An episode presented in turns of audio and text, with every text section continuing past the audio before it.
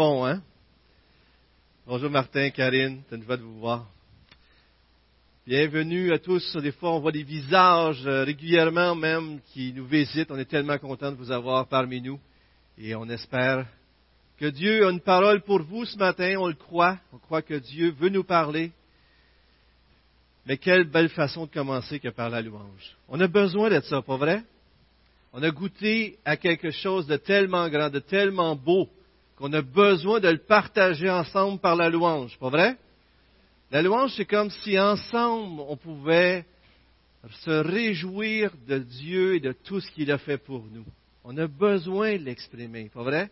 Quand on vit une joie, quand on voit quelque chose d'extraordinaire, on veut le partager. Et lorsqu'on le partage, on est encore plus dans la joie. Pas vrai? Et quelle belle façon de commencer cette réunion que par la louange. J'aimerais commencer ce matin, je continue dans ma série. Vous savez, je fais une série à part. Euh, mes frères ils font une série sur Éphésiens, alors plus riche que vous ne croyez. Et puis moi, je parle de la justice et de la miséricorde, ces sujets qui touchent aux pauvres, à la veuve, à l'orphelin, à l'étranger dans les Écritures. C'est un sujet très riche. Et aujourd'hui, le titre de mon message, la beauté de la justice et de la miséricorde.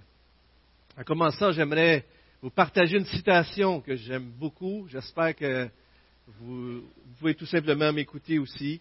Euh, vous l'avez à l'écran, bien sûr.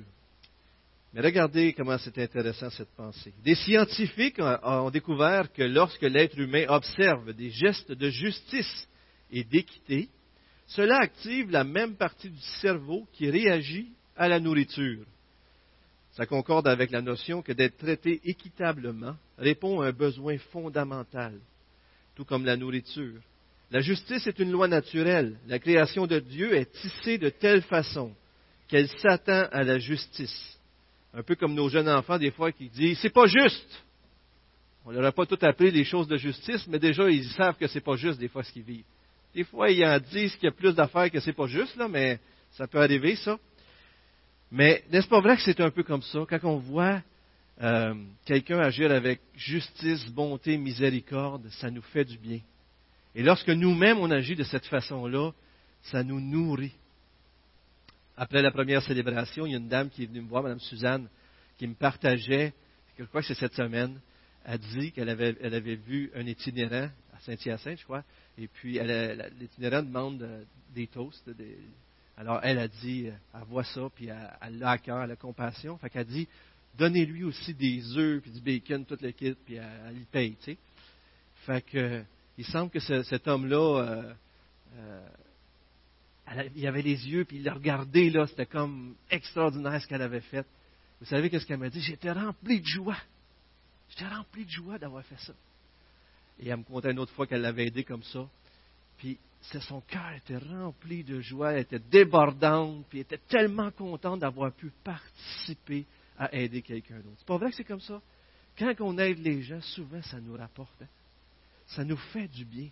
Et c'est tellement intéressant de voir que même dans notre construction, de la façon que Dieu nous a créés, non seulement on a une conscience, mais lorsqu'on fait le bien, ça nous nourrit.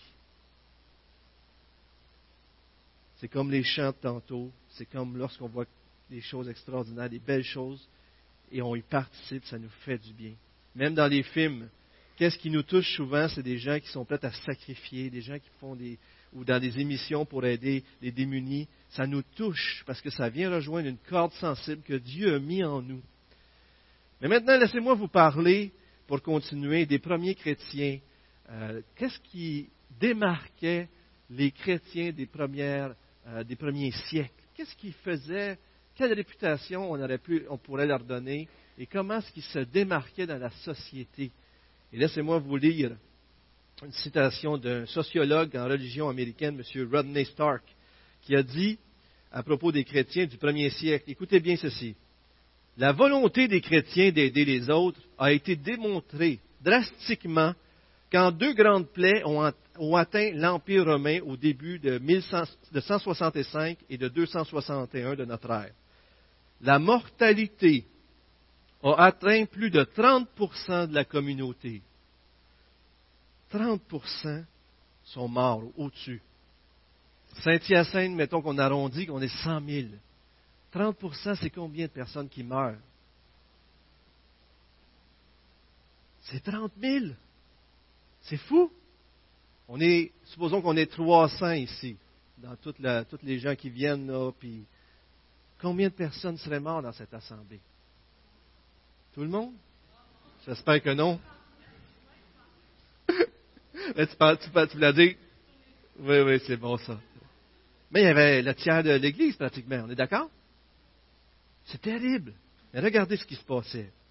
Les gens qui ne croyaient pas en, Jésus, les non-croyants, les, païens qui sont appelés ici, faisaient tout pour éviter d'être en contact avec les affligés. Ils allaient même jusqu'à mettre les malades toujours vivants dans des ghettos. On se protège. Sont encore malades, on les met dans des places, dans des quarantaines, on les met à part. Les chrétiens, de leur côté, ont pris soin des malades et même au prix de leur propre vie pour certains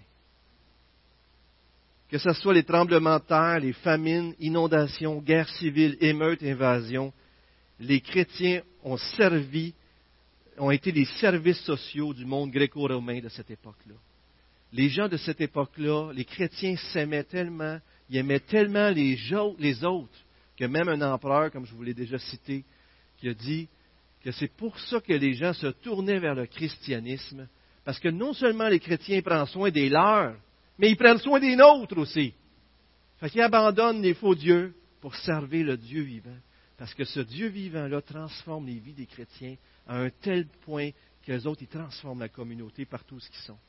Ça, c'était la réputation des chrétiens dans ce temps-là. Je lis une autre phrase qui dit, qui est magnifique. Regardez ça. Aux villes remplies de pauvres et de désespérés, les chrétiens offraient la charité et l'espoir. Aux villes remplies de nouveaux arrivants et, d'étrangers, les chrétiens offraient une communion immédiate et intime. Aux villes remplies d'orphelins et de veuves, les chrétiens offraient un nouveau sens de la famille élargie.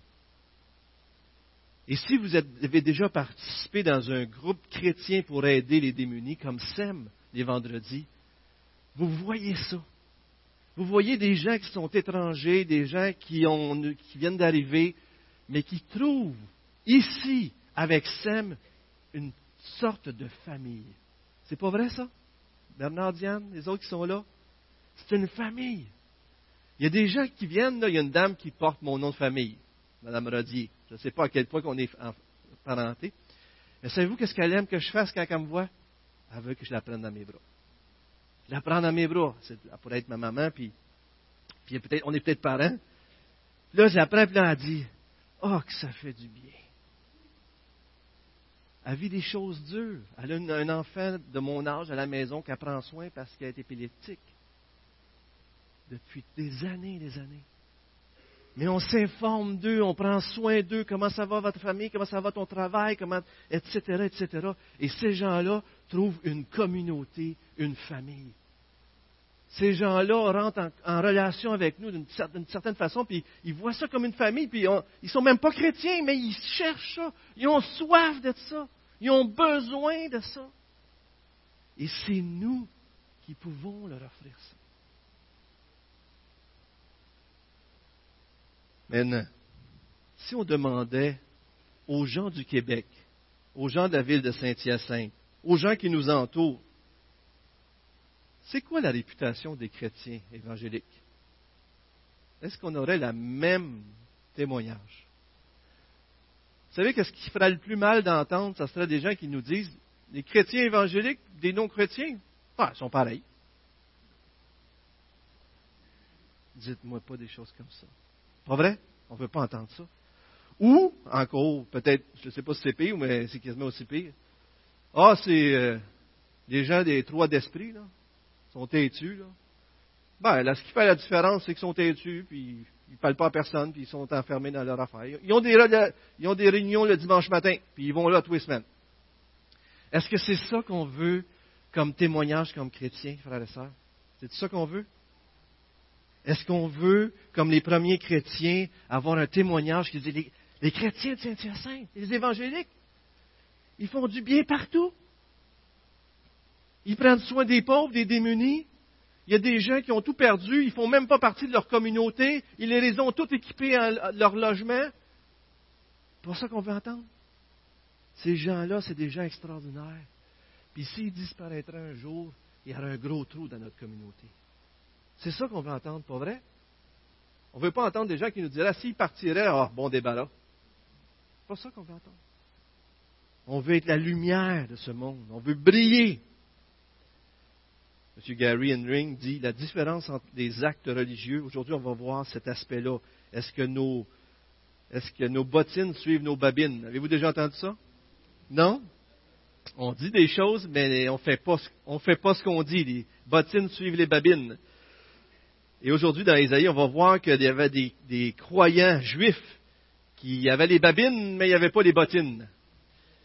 Gary Henring dit la différence entre des actes religieux et la foi authentique est révélée d'une façon significative dans la façon que nous traitons les derniers, les moindres et les perdus. Pour ceux qui comprennent l'anglais, il y a une expression en anglais que les chrétiens aiment donner. Ils disent qu'ils aiment prendre, ils, veulent prendre soin de last, de least and the lost. Ça commence tout par elle.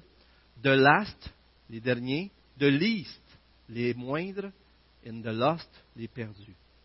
Est-ce que les chrétiens se démarquent comme ceux qui prennent soin de ces gens-là?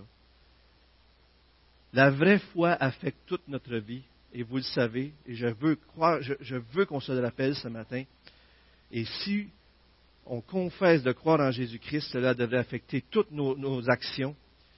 Mais là où ce que les péchés apportent la désolation dans notre monde, les chrétiens devraient apporter la restauration. Et c'est notre sujet de ce matin. Prions ensemble si vous voulez bien.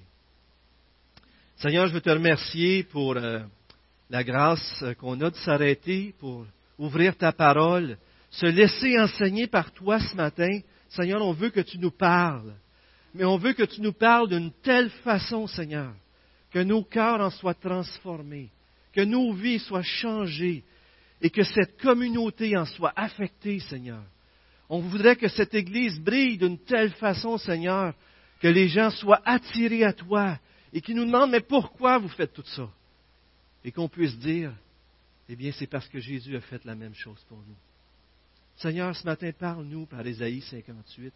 Touche nos cœurs et montre-nous la beauté de prendre soin des démunis, des pauvres. Montre-nous, en fin de compte, ta beauté, la beauté de ton caractère, de ton cœur, pour qu'à notre tour, nous puissions être beaux à, cause de toi et briller dans ce monde. Au nom de Jésus-Christ, on prie. Amen. Je vous invite donc à tourner dans Ésaïe. Et pendant que vous tournez, j'aimerais vous rappeler qu'Ésaïe est un livre, un des livres les plus cités dans le Nouveau Testament. Ésaïe, qu'est-ce qui vous vient à l'esprit? Très connu, certains appelleraient ce livre l'Évangile de l'Ancien Testament. Mais si vous auriez quelque chose à dire d'Ésaïe, qu'est-ce qu'on se souvient d'Ésaïe? Comment vous dites ça? 53, fin 52, 53, le serviteur souffrant. Déjà des centaines d'années, on annonçait que Jésus, il y avait quelqu'un qui était pour souffrir pour les péchés d'autres, pour nous libérer. Lisez ça, c'est tellement extraordinaire. Fin 52, chapitre 53 d'Ésaïe. Peut-être lisez-les pas un matin, prenez ça en note, mais lisez-le, c'est très bon. D'autres choses qui vous viennent à l'esprit dans Ésaïe? L'appel d'Ésaïe extraordinaire, saint, saint, saint, les, anges qui se couvrent les yeux, qui se couvrent pour, parce que Dieu est tellement saint. Isaïe rencontre Dieu, il tombe à terre, il croit que c'est la fin, mais Dieu le purifie et il devient son serviteur, Isaïe 6. Vous avez aussi Isaïe 9.5, on l'appellera admirable, conseiller, Dieu puissant, Père éternel, prince de paix, nous parlons de Jésus. Et que dire de Ésaïe 41.10 qui dit, ne crains rien, car je suis avec toi. Ne promène pas des regards inquiets, car je suis ton Dieu. Je te fortifie, je viens à ton secours, je te soutiens de ma droite triomphante. Je crois que c'est pas mal un des versets préférés de Gilles, ça. Hein? Et euh, il y a tellement de beaux passages dans ce texte-là. Isaïe, je vais vous parler un peu du chapitre 1 pour introduire la, discussion. Vous allez voir pourquoi aussi. Parce que dans le chapitre 1, non seulement Isaïe montre qu'il parle spécialement Judas, euh, c'est dans le temps où les Assyriens sont une menace. D'ailleurs, les Assyriens déportent le royaume du Nord. À ce moment-là, Israël est en deux peuples. Et le royaume du nord est déporté par les Assyriens et les Babyloniens sont une menace pour le royaume du, sud. Mais vers la fin aussi, il y a de l'exil dans tout ça. En tout cas, ça couvre une, bonne période. Et puis, les gens étaient portés à se détourner de Dieu, à flirter avec les idoles ou les nations puissantes, à mettre leur confiance en d'autres choses qu'en Dieu, en d'autres mots.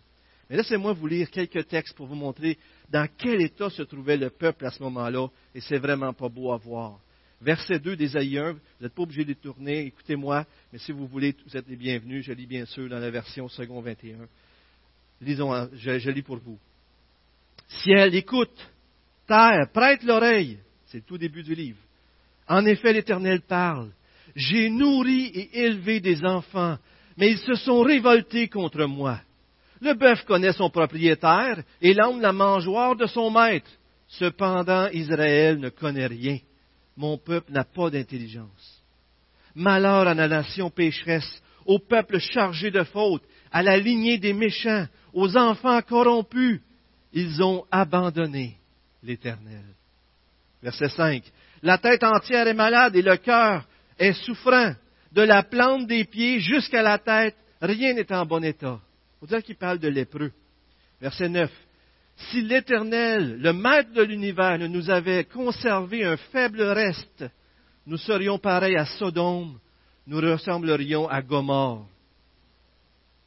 Israël est comparé à Sodome et Gomorre.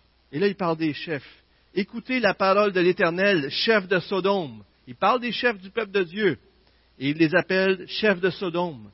Prête l'oreille à la loi de notre Dieu, peuple de Gomorre. Et là, il commence à dire qu'ils offraient beaucoup, ils faisaient des démarches euh, religieuses, ils faisaient des actions religieuses, mais en réalité, leur vie démontrait qu'ils ne connaissaient pas Dieu, qu'il n'y avait pas de relation vraiment avec Dieu. Ils, avaient, adhéré à une religion, mais ce n'est pas leur, relation avec Dieu qui avait transformé leur vie. Je, survole les versets 11 et suivants. Que m'importe la quantité de vos sacrifices, je suis rassasié, je n'en prends aucun plaisir. Verset 13. Cessez d'apporter des offrandes. J'ai horreur de votre encens. Regardez verset 13, un petit bout très important. Je ne supporte pas de voir l'injustice associée à vos célébrations. Ils servaient Dieu, ils faisaient toutes sortes de choses pour Dieu, mais dans leur vie, ils traitaient dur leur employé, ils, ils étaient injustes, et ils méprisaient les pauvres, etc. Et là, il disait, vous pouvez m'appeler, mais je ne répondrai pas, etc. En tout cas, c'est très dur. Et verset 17, 16, 17, c'est très beau. Lavez-vous, purifiez-vous, mettez en terme, un terme à la méchanceté de vos agissements, cessez de faire le mal. En d'autres mots, Dieu les amène à se repentir. Mais le verset 17, regardez ce qui est au cœur de Dieu. Dieu appelle son peuple à se repentir, à lâcher euh, leurs mauvaises actions, à devenir vrai avec lui, à, se repentir. Et la chose qu'il leur dit de faire, verset 17 et verset 23, apprenez à faire le bien, recherchez la justice, protégez l'opprimé, faites droit à l'orphelin, défendez la veuve. C'est comme si Dieu nous est en train de dire ce qui, me tient à cœur. Savez-vous c'est quoi? Faites ce qui est juste. Prenez soin des, misérables, des gens qui ont besoin. Mais vous autres, vous êtes méchants, puis vous faites l'injustice. La suite nous parle que Dieu va juger, mais quand même donne un espoir. Dans ce passage-là, Dieu montre que les chefs n'ont pas su amener le peuple à adorer Dieu d'une bonne façon. En d'autres mots, que leur vie démontre ce qu'ils font dans, dans l'expression de leur religiosité.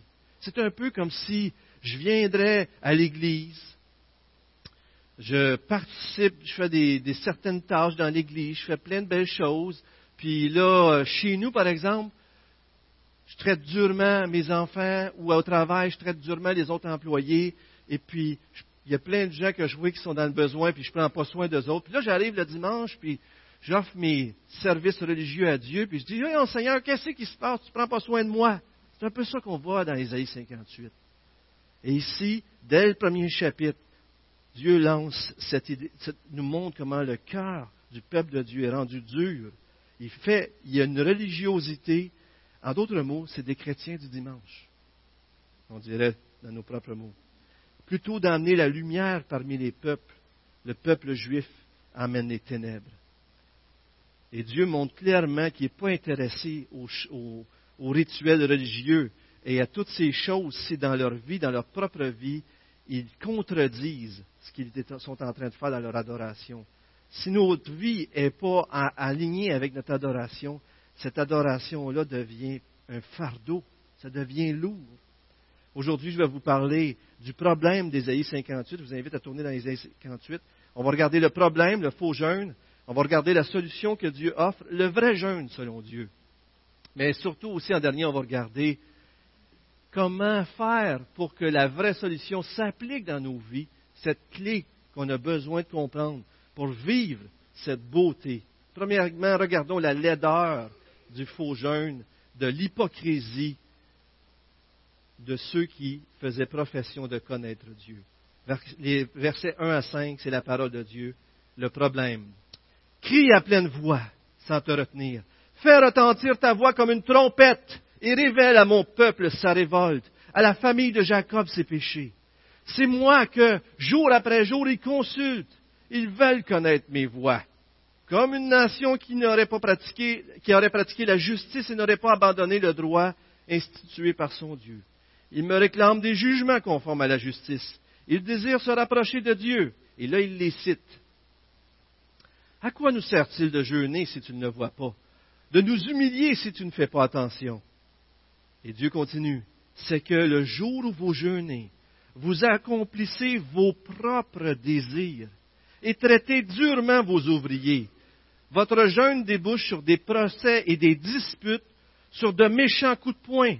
Vous ne jeûnez pas comme, euh, vous le faites aujourd'hui, de manière à faire entendre votre voix là-haut. Est-ce un jeûne de ce genre que je préconise? Un jour où l'homme s'humilie S'agit-il de courber la tête comme un roseau? Faut-il se coucher sur le sac et la cendre? Est-ce à cela que tu, appelles un jeûne, un jour agréable à l'Éternel? Ces gens-là allaient au sabbat faire leur dévotion, ils faisaient même des jeûnes, etc. Probablement, ils offraient des sacrifices, mais aussitôt le jour, le début de la semaine arrivé, ils traitaient durement leurs employés, ils agissaient avec injustice, il y avait des querelles et toutes sortes de choses. Et puis après ça, ils se demandent pourquoi leur dévotion religieuse, leur religiosité ne donnait pas de réponse. D'abord, c'est quoi le jeûne? Qu'est-ce que vous diriez? C'est quoi le jeûne? Privation. Habituellement, on ne mange pas de nourriture. La plupart du temps, dans les Écritures, c'est pas manger de nourriture. La dévotion, excellent. D'autres choses qui vous viennent à l'esprit, le jeûne? Chercher la face de Dieu. Excellent, vous avez bien résumé. Si je le résumerais, le jeûne pouvait être une expression de tristesse, d'humilité de repentance. C'était souvent associé à la recherche de Dieu, de son aide, de sa direction, comme on vient de le dire. Donc, je n'irai pas plus loin avec ça. Euh, Steve a déjà prêché, Pasteur Steve a déjà prêché un message là-dessus, juste sur le jeûne. Si vous faites une recherche sur Internet, vous pouvez le trouver. Donc, le peuple jeûne, il fait plein de choses pour Dieu, mais dans sa vie, ça ne change pas changer grand-chose qu'ils connaissent Dieu, parce qu'ils agissent avec dureté. Le peuple de Dieu exprime un zèle dans leur religiosité, mais en fin de compte, ce qu'ils désirent, c'est que Dieu leur donne comme un bon génie ce qu'ils désirent à eux. Regardez le verset 3, comment c'est intéressant. C'est comme si les gens disent, mais Mettons ça dans notre situation pour se l'appliquer, OK? Je vais à l'église, je à l'école du dimanche. Hey, je donne même ma dîme, je donne même de l'argent le dimanche. Je fais tout ça, Seigneur, puis tu ne me réponds pas. nous autres, on ne fera jamais ça. Hein? Ça arrive-tu des fois que dans notre tête, on se dit à quoi ça donne tout ça? Je suis content si ça vous arrive jamais. Mais des fois, il y a une petite pensée qui nous passe à l'esprit, malheureusement. Et puis, quand on fait ça, ça veut dire que tout ce qu'on fait, à quelque part, on prend pour acquis que Dieu nous doit quelque chose. Que Dieu, parce que je le sers religieusement, moi j'ai rempli ma part, Seigneur, toi, il faut que tu me bénisses. Il faut que tu aies l'abondance, puis tout est bien. Pas vrai qu'on pense de même, des fois on peut penser de même. C'est exactement la pensée que ces Juifs-là avaient. À quoi ça sert de jeûner? Tu ne le vois pas. Tu n'y fais même pas attention. Tu ne me donnes pas ce que je veux. Je lis ma Bible. Je fais, je fais la démarche de lire ma Bible en un an. Hein? Si on le fait pour ça, frères et sœurs, ce n'est pas la bonne motivation. Rencontrons Dieu. Rencontrons Dieu à travers notre lecture. Venons vers Dieu pour l'adorer lui, pour qu'il transforme nos vies de tous les jours. Il y a une personne qui a dit que si vous pensez avoir une relation avec... C'est comme si Dieu dirait, si vous pensez avoir une relation avec moi, et, alors que vous ne prenez pas soin des pauvres et des oppressés au milieu de vous, vous vous trompez. Parce que regarde, ce qui s'en vient, là, vous allez voir, ça parle des pauvres, des opprimés. Je vous donne une citation à l'écran, et pour moi, elle est importante. Parce que c'est de comprendre comment c'est contradictoire d'être religieux, mais que ça ne change rien dans nos vies. Regardez bien ça. C'est la Gospel Transformation Bible, une Bible que j'aime beaucoup avec des commentaires. Je l'ai traduit, une traduction libre. Ici, ça dit lorsque les expressions, lorsque, euh, les expressions religieuses exigées par Dieu sont divorcées d'un souci ou d'un amour agissant pour les plus vulnérables, ils ne reflètent pas les vérités qu'ils sont censés révéler. Très important.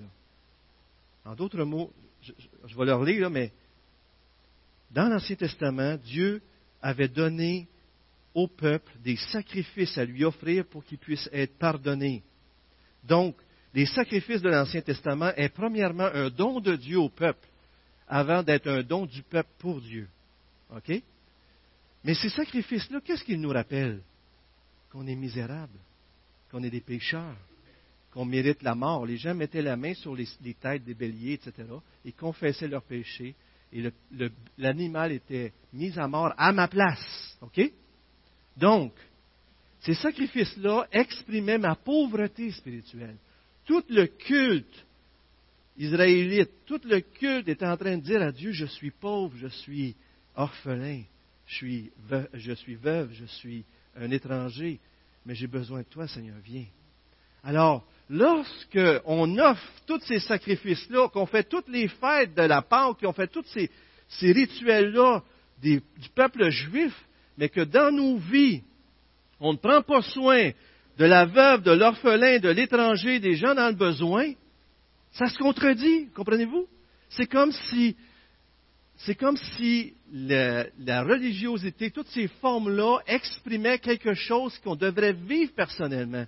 Une réalité qui était là dans nos vies. Et donc, si on le vit nous-mêmes, on, devrait avoir à cœur les autres qui sont pauvres et démunis et qui ont besoin d'aide, comme nous, on avait besoin d'aide de Dieu. Alors, les expressions religieuses exigées par Dieu sont, euh, lorsque les, les expressions religieuses exigées par Dieu sont divorcées d'un souci et d'un amour agissant pour les plus vulnérables, ils ne reflètent pas les vérités qu'ils sont censés révéler, c'est-à-dire la compassion de Dieu envers nous dans notre plus grande détresse. Alors ces choses-là qui devaient apporter de la joie à Dieu frustraient Dieu. Arrêtez d'amener vos sacrifices, arrêtez tout ça, vous n'avez rien compris. Vous avez besoin de moi, vous avez besoin de mon pardon et toutes ces choses-là que vous essayez de gagner des choses de moi, c'est pas ça que je veux. Je veux entrer en relation avec vous, je veux que vous compreniez que vous êtes perdus sans moi. Regardons quelques passages, un dans, le Nouveau Testament, mais le premier qui cite Ésaïe 29, 13. C'est Jésus qui parlait aux chefs religieux de l'époque, qui honoraient plus leur tradition que la parole de Dieu. Et dans Matthieu 15, on lit Hypocrite. Isaïe a bien prophétisé sur vous quand il a dit Ce peuple prétend s'approcher de moi et m'honore des lèvres, mais son cœur est éloigné de moi. C'est faussement qu'il m'honore en donnant des enseignements qui sont des commandements humains. Il faisait des choses humainement, mais son cœur n'était pas là. Et Dieu veut que notre cœur soit là, frères et sœurs. Jacques 1, 26, 27, dans le Nouveau Testament. Si quelqu'un parmi vous croit être religieux, hein, alors qu'il ne, ne, tient pas sa langue en bride, mais il trompe son propre cœur. Sa religion est sans valeur. Si on ne tient pas notre langue en bride, notre religion est sans valeur. La religion pure et sans tâche devant Dieu, notre Père, consiste à s'occuper des orphelins et des veuves dans leur détresse et à ne pas se laisser souiller par le monde. Regardez bien, trois choses. Trois choses qui soulignent Jacques. Un, celui qui marche avec Dieu tient sa langue. Deux, il prend soin des vulnérables, des pauvres, des démunis. Trois, il se préserve du péché.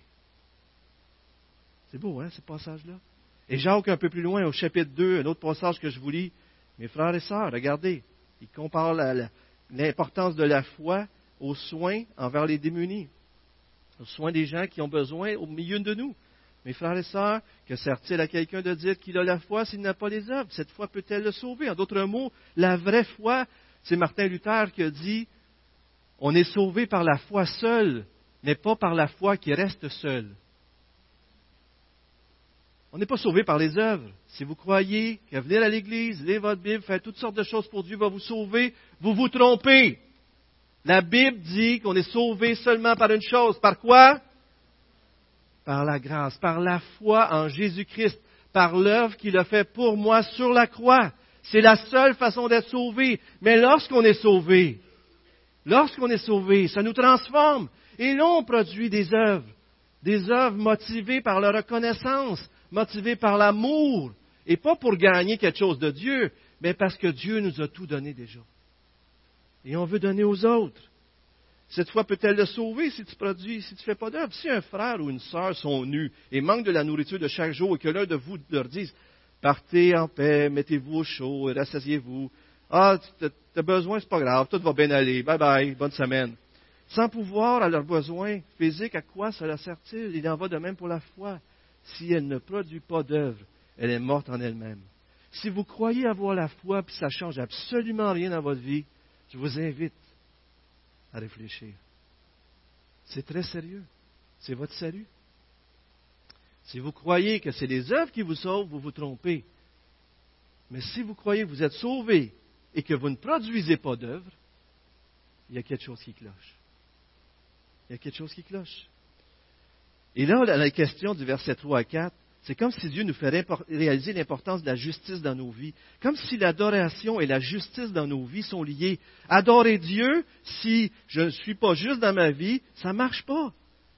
Marc Bate a dit que si notre foi ne résulte pas sur l'amour du prochain, ce n'est pas vraiment la foi, la foi qui sauve en d'autres mots. Si notre adoration ne résulte pas dans le service des autres, nous n'adorons pas Dieu si, notre foi, notre adoration ne réside pas dans des fruits d'amour et de prendre soin des autres, il y a quelque chose qui cloche.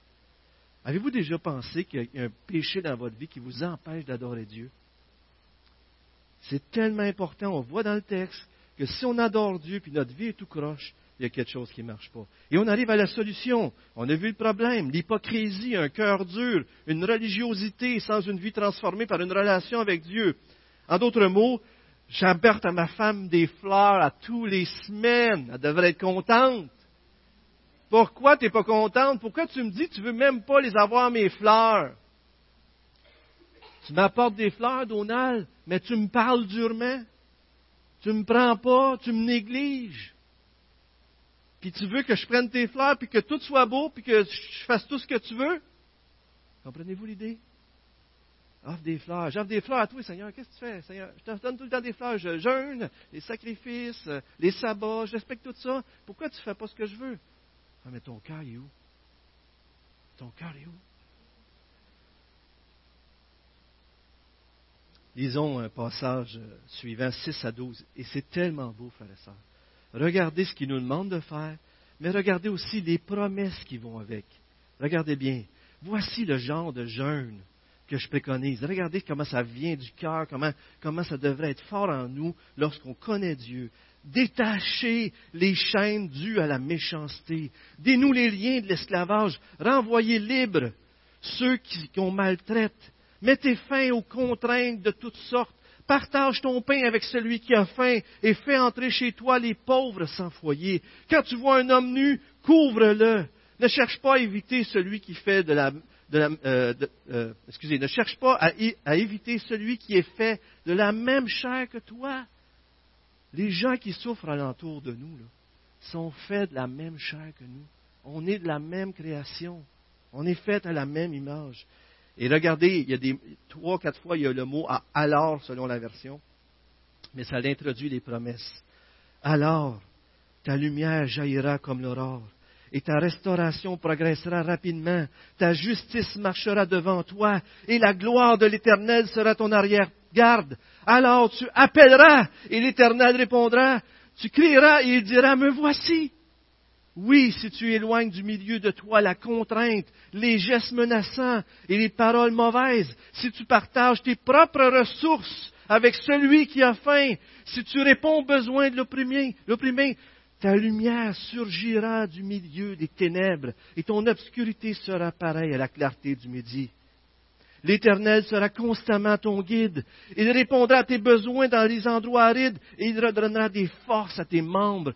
Tu seras pareil à un jardin bien arrosé, à une source dont l'eau n'arrête jamais de couler. Grâce à toi, on reconstruira sur d'anciennes ruines. Tu relèveras des fondations vieilles de plusieurs générations. On t'appellera réparateur de brèches, restaurateur de sentiers fréquentés.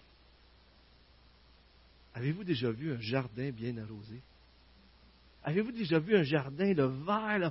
Vous voyez tous les fruits tellement que c'est beau, là, plein de fruits. Ah, c'est tellement beau. Peut-être que ce n'est pas tout le monde qui a la même passion que moi là-dessus.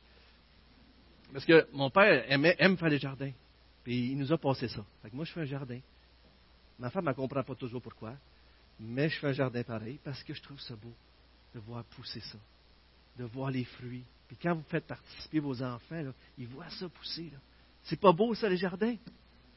Oui? Est-ce que est-ce qu'on aime ça, les jardins? Oui, y en a-tu qui aiment ça ici? Mais oui. C'est la création, vous aimez ça, hein? Mais regardez, vous allez devenir comme ces jardins-là que vous trouvez beaux. Vous allez devenir beaux comme ça. C'est tellement beau, les promesses. Délivrer les gens de l'oppression. Des jougs, c'est pour les animaux, c'est inhumain. Délivrer les gens qui ont des jougs ça peut être un joug financier, ça peut être un joug parce que quelqu'un a péché puis qu'il n'a pas pardonné quelqu'un d'autre ou qu'il faut qu'il demande pardon à quelqu'un d'autre. Ça peut être quelque chose du passé qui n'a pas réglé. Il y a des gens autour de nous autres qui souffrent physiquement, mais aussi spirituellement. Est-ce qu'on cherche en tant que chrétien de les libérer? Libérer de l'injustice, des inégalités, de la cruauté, prendre la défense de ceux qui sont oppressés mais c'est aussi d'être généreux, de donner, de se dépenser nous-mêmes pour eux. Et c'est tellement beau, les promesses, des promesses de lumière. Remarquez comment les promesses sont liées à, l'œuvre qu'il nous demande de faire. Tu délivres de l'oppression, ta lumière brillera. Ça sera vraiment intéressant si vous avez le goût de regarder ça, pas tout de suite, mais si vous voulez regarder ça plus tard, comment les promesses de Dieu sont livrées à ce que vous allez faire pour les autres. Et, remarquez quelque chose d'extraordinaire. Dans notre, société, on s'identifie à qui? Mon héros au hockey, c'est? C'est qui votre héros au hockey? Il y en a sûrement des partisans de hockey ici. Non? Moi, je suis vraiment pas bon là-dedans. Il faut qu'il y en ait. Non? Gary Price? Gary Price, c'est quelqu'un qui l'a dit. Alors, mais vous avez sûrement des héros, là. C'est quoi vos héros? On s'identifie à qui souvent, hein? On s'identifie aux meilleurs. On s'identifie aux grands. Hier, j'étais au cégep de Sherbrooke pour ma fille qui, fait son, qui, veut, qui veut faire une inscription là-bas. Elle avait un test à passer. Puis là, je me, promène, dans le couloir, puis à mon coup, qu'est-ce que tu vois? Des photos. Des photos des gens, un peu tout le monde, c'est cool. Mais des fois, il y a des photos de ceux qui se sont démarqués dans cette université-là. C'est pas vrai que c'est comme ça? Des fois, on parle dans des villes, puis il y a des photos Hey, savez-vous, cette vedette-là qui est connue partout au Québec, elle est sortie d'ici, de ce village-là, là, qu'on va, que vous pensez passer en, deux minutes. Là. Quelque chose, on s'identifie aux grands, on s'identifie aux gens qui ont la réussite. Oups, m'excuse. On s'identifie aux gens qui sont riches, qui sont forts, qui sont, etc., etc. Savez-vous à qui Dieu s'identifie? Aux pauvres. C'est le Père des orphelins, le protecteur de la veuve celui qui prend soin de l'étranger. Dieu s'identifie au moindre de notre communauté. Il n'est pas comme nous, hein? Est-ce qu'en tant que chrétien, on ne devrait pas chercher à s'identifier aux pauvres, nous qui sommes tellement pauvres devant Dieu, nous qui avons réalisé notre pauvreté en esprit, est-ce que prendre soin des pauvres ne serait pas la logique pour nous qui avons été enrichis par celui qui s'est fait pauvre pour nous rendre riches? Est-ce qu'on ne devrait pas, comme Dieu, s'identifier à ces gens-là?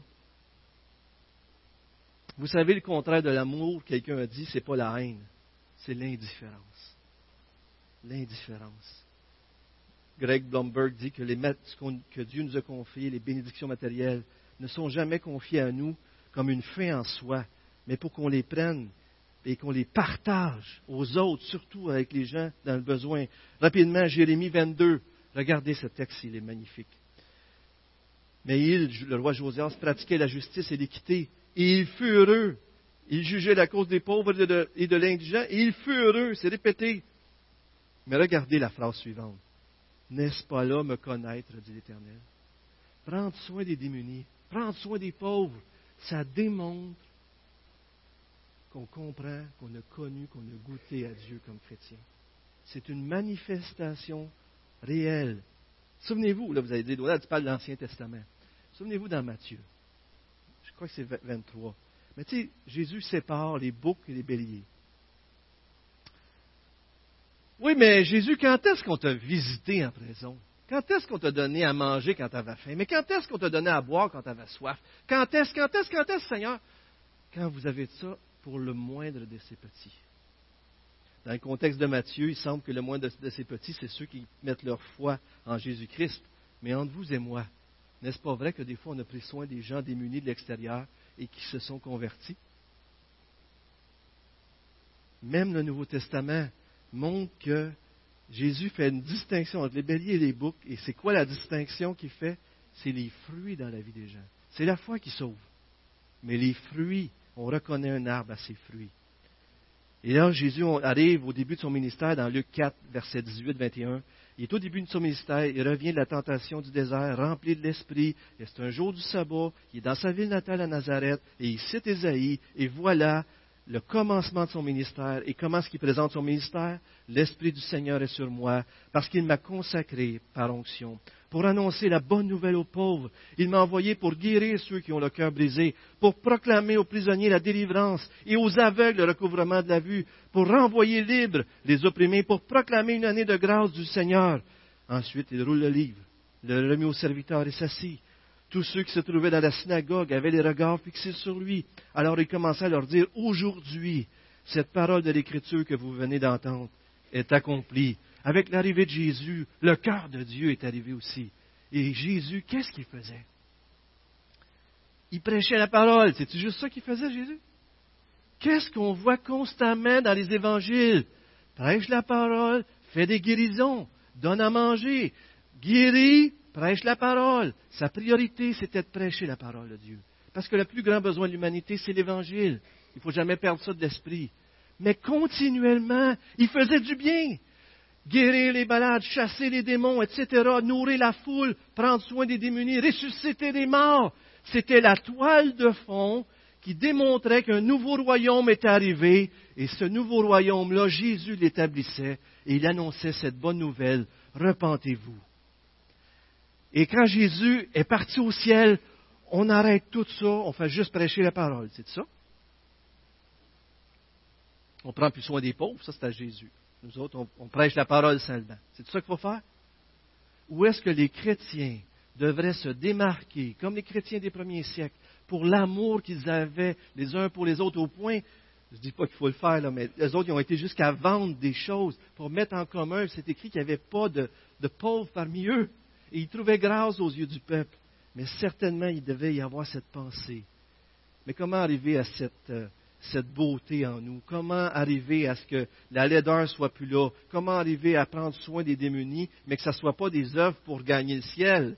Parce qu'on ne peut pas gagner le ciel. C'est un don de Dieu par la foi, par la grâce. Donc, comment arriver à ce que ces choses sortent de nous comme une joie, comme un amour pour Dieu, comme une reconnaissance? Lisons les deux derniers versets chapitre 58 d'Ésaïe, versets 13 à 14. Et nous allons voir que la clé, c'est un corps transformé par Dieu. Et ici, il parle du sabbat. Si tu retiens ton pied pendant le sabbat, remarquez à trois reprises, pour ne pas faire ce qui te plaît. OK? Remarquez bien ça. Si tu retiens ton pied pendant le sabbat, pour ne pas faire ce qui te plaît, durant mon saint jour, si tu considères le sabbat comme un plaisir, un plaisir, le jour saint de l'Éternel comme digne d'être honoré. Et tu l'honores en, ne suivant pas tes voies, en ne suivant pas tes voies habituelles, en ne cherchant pas à accomplir tes propres désirs et en ne parlant pas dans le vide. Alors, tu trouveras ton plaisir dans l'éternel. Alors je ferai monter, je te ferai monter sur les hauteurs du pays et te ferai jouir de l'héritage de ton ancêtre Jacob. Oui, c'est l'éternel qui l'affirme. À toi reprise, si tu ne cherches pas ton intérêt, si tu ne penses pas juste à toi, si tu ne penses pas juste à toi, si tu ne penses pas juste à toi, tu vas finir par aimer Dieu. Euh, dans Corinthiens, vous en souvenez, euh, Corinthiens 5, qui dit, euh, il est mort pour tous, afin que ceux pour qui il est mort vivent, mais qui vivent plus pour eux-mêmes. Il est mort pour nous, afin qu'on vive plus pour nous-mêmes, mais pour celui qui est mort et ressuscité pour nous. Dieu nous a libérés de nous-mêmes pour qu'on puisse vivre pour lui. Et vivre pour lui, c'est vivre pour les autres. Pas vrai? C'est prendre soin des autres. C'est quoi le sabbat? Le sabbat, ça signifie cesser, se reposer. Dans l'ancienne alliance, c'était un jour institué par Dieu qui était consacré à Dieu, un jour de célébration de Dieu, un jour qui, est même nommé dans le quatrième commandement. Tu vas respecter le sabbat. Mais plus que ça, c'est le signe de l'alliance, comme l'arc-en-ciel pour Noé, comme la circoncision pour Abraham, pour le peuple d'Israël, le mariage avec Dieu, lorsque le peuple d'Israël est devenu le peuple de Dieu et Dieu est devenu le peuple d'Israël, à l'alliance dans Exode 19 à 24, l'alliance qu'ils ont faite ensemble. Le sabbat est un signe extérieur qui démontrait qu'ils appartenaient à Dieu. Un signe à travers, ils se démarquaient. Un signe qui disait, moi, je ne suis pas esclave du travail, j'appartiens premièrement à Dieu. Je n'ai pas été créé pour adorer mon travail. J'arrête une fois par semaine pour me rappeler que je suis là pour Dieu, j'existe pour Dieu, je célèbre mon Dieu. C'est quelque chose de grandiose, le sabbat. Et euh, un retour à cette communion originelle avec Dieu qu'on avait, à l'adoration de Dieu. Lorsqu'on arrive dans le Nouveau Testament, on apprend à travers Paul et d'autres que le sabbat pointait vers une réalité future, une réalité en Jésus-Christ qui s'est accomplie. Aujourd'hui, tous les jours sont égaux. Colossiens 2, 16 à 17 nous dit, tous les jours sont égaux parce que tous les jours, pour le chrétien, sont consacrés à Dieu. C'est pas juste le dimanche. Saviez-vous ça, que demain vous étiez encore consacré à Dieu? Ou vous pensiez en sortant du site, c'est correct, On est consacré à Dieu complètement. Tous les jours de nos vies lui appartiennent. Tous les jours de nos vies devraient être une, une glorification de Dieu, une célébration. Tous les jours sont saints. Et le sabbat, on est rentré dans le sabbat en Jésus-Christ. Et en Jésus-Christ, on connaît le repos. Et ce repos-là, on devrait l'amener partout alentour de nous. Un repos du péché par le pardon. Un repos de la souffrance par la guérison. Un repos euh, d'être toute seule par la communauté. Un repos qui, transforme ma vie à tel point que je veux apporter le repos alentour de moi. C'est vrai que le repos ultime, on va le connaître au ciel, dans la nouveau ciel, nouvelle terre. C'est là qu'on va le connaître pleinement. Mais à travers l'Évangile, à cause qu'on s'est converti en Jésus-Christ, on est entré dans ce repos-là. On a commencé ce repos-là qui va être pleinement réalisé au ciel. Et c'est tellement extraordinaire. Aujourd'hui, on devrait chercher à alléger tous ceux qui souffrent, qui ne sont pas dans ce repos, et leur apporter cette bonne nouvelle. Je termine avec une citation de M. Keller. Il, parle de Hélène Scarry, un professeur d'Harvard, qui a publié un petit livre qui s'appelle On Beauty and Being Just, sur la beauté et être juste. Et dans son livre, elle parle de la beauté. Vous vous en souvenez, au début, je vous ai parlé comment la justice nourrit quelque chose en nous. Comment on a besoin de louer Dieu ensemble parce que ça va, ça nous fait du bien. On aime ça louer Dieu tout seul, mais c'est tellement bon de louer Dieu ensemble. Elle dit que lorsqu'on voit, dans son petit livre, elle dit que lorsqu'on voit quelque chose de beau, un art, quelque chose qui nous dépasse, quelque chose de grandiose, que vous soyez devant la nature, une chute, euh, les Niagara, les étoiles, ou tout simplement quelque chose qu'un être humain a fait, mais c'est tellement beau qu'il y a quelque chose qui vous dépasse. Et ça apporte trois résultats dans la vie. Le premier résultat que ça fait, ça crée un effet de communauté. La beauté crée la communauté par le biais de la joie de la louange. Avez-vous remarqué que lorsqu'on voit quelque chose de beau, on entend une belle musique, on goûte à quelque chose de bon, qu'est-ce qu'on a le goût de faire? Hey, faut que tu goûtes au repas de ta femme, c'est tellement bon. Vous êtes endormi, là. Hein? OK. Vous avez réveillé un peu, c'est important, c'est important ce bout-là. En d'autres mots, lorsqu'on voit quelque chose de beau, lorsqu'on voit quelque chose de bon, une belle musique, qu'est-ce qu'on a le goût de faire? De le partager. Et notre joie n'est pas complète tant qu'on n'a pas partagé avec un, une autre personne cette joie-là. Votre joie comme chrétien ne serait pas complète à moins qu'on loue ensemble notre Dieu parce qu'on a trouvé l'incarnation de la beauté. Si quelqu'un dit qu'il n'y a pas de nom sur la beauté, nous autres les chrétiens, on peut dire qu'il y a un nom sur la beauté.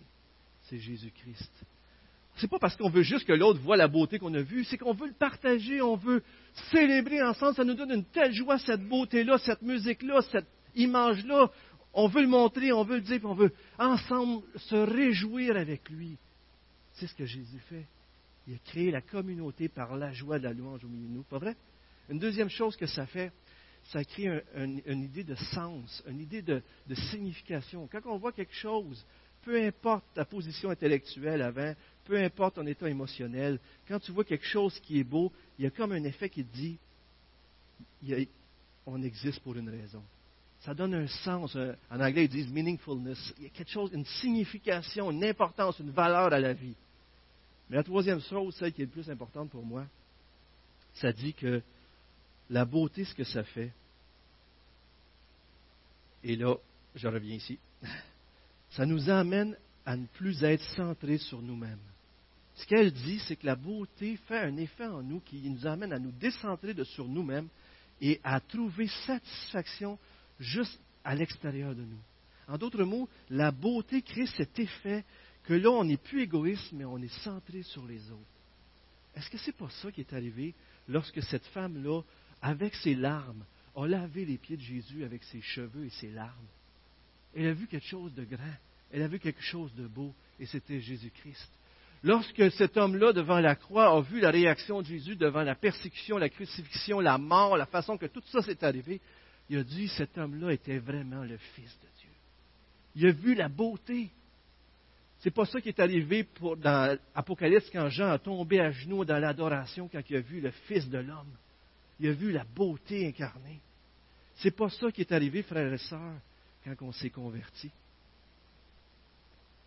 On a rencontré Dieu, son œuvre qu'il a fait pour moi, Donald, et pour toi. Et on a dit, c'est tellement grand, c'est tellement beau que ça nous amène à plus vivre pour nous-mêmes, mais à vivre pour les autres. Et je termine avec ceci.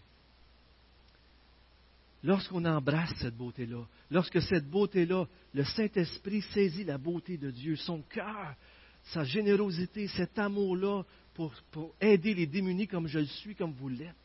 Je m'excuse de vous le dire, mais c'est ça. Mais quand il fait ça pour nous, il nous embrasse par le Saint-Esprit. Savez-vous qu'est-ce qu'on a le goût de faire? On a le goût de faire la même chose avec les autres. Pas vrai? On a le goût de prendre soin des autres. C'est pour ça que SEM est tellement important, Saint-Hyacinthe. C'est pour ça que les groupes en mission sont tellement importants. C'est pour ça que tout ce que vous faites pour les moindres d'entre les autres, c'est tellement important. Parce que non seulement ça vous fait du bien, ça vous nourrit, mais vous exprimez une beauté de Dieu à travers ça. Parce que Dieu nous a tellement aimés qu'il est venu nous chercher. Et maintenant, cette beauté-là vient en nous par le Saint-Esprit. Et vous savez quoi? Cette beauté-là, on peut, par sa grâce, le monde peut la voir dans nos vies lorsqu'on les aime comme on a été aimé. Prions. Seigneur, je veux te remercier pour ta parole. Je veux te remercier